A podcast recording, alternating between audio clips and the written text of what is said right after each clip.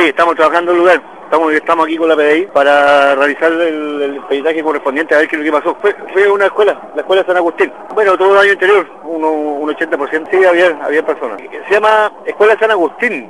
Esta es calle, calle Arturo de, sí, Arturo de Sandy.